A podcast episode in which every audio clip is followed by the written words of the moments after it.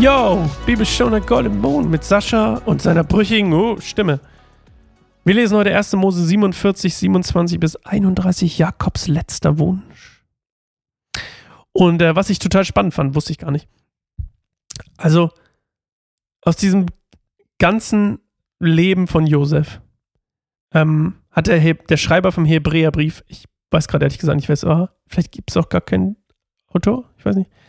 Ähm, diese Segnung, die gleich kommt, ähm, der Söhne Josefs hat, ähm, ich kann meine Wörter, meine Wörter sind umgedreht. Also diese Söhne, Se diese Segnung der Söhne von Josef durch Jakob ähm, ist quasi herausgestellt in Hebräer 11, 21 als seine große Glaubenstat.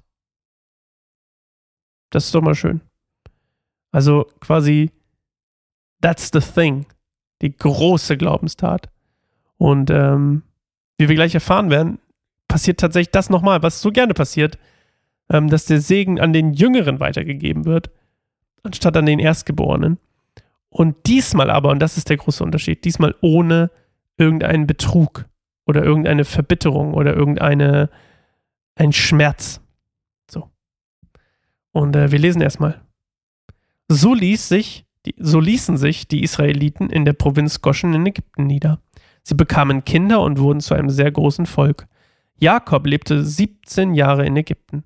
Er wurde 147 Jahre alt. Als Jakob merkte, dass er bald sterben würde, ließ er seinen Sohn Josef rufen und sagte zu ihm: Wenn du mir wohlgesinnt bist, dann leg deine Hand unter meine Hüfte. Schwöre mir, dass du treu an mir handelst und mir den Gefallen tust, mich nicht in Ägypten zu begraben.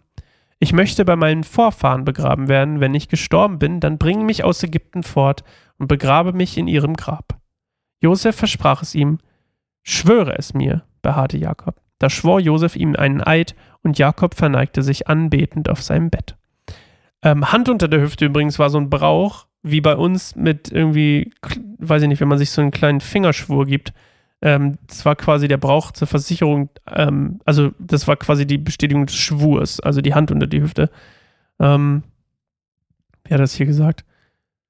Wenn du mir wohlgesinnt bist, dann leg deine Hand unter meine Hüfte. Das ist quasi der, der Schwur, die Bestätigung.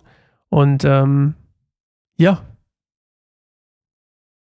147. Er lebte noch 17 Jahre in Ägypten. Ähm, er hatte noch 17 Jahre mit seinem Sohn in Ägypten Zeit äh, für die, Re, Re, für die äh, wie heißt, Wiederver Wiedervereinigung. Ach, egal.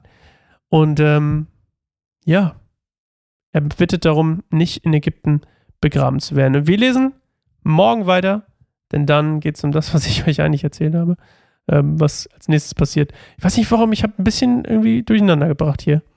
Also, das mit dem ohne Betrug, den Segen und ohne Betrug etc. etc., ähm, das lesen wir morgen. okay, tschüss.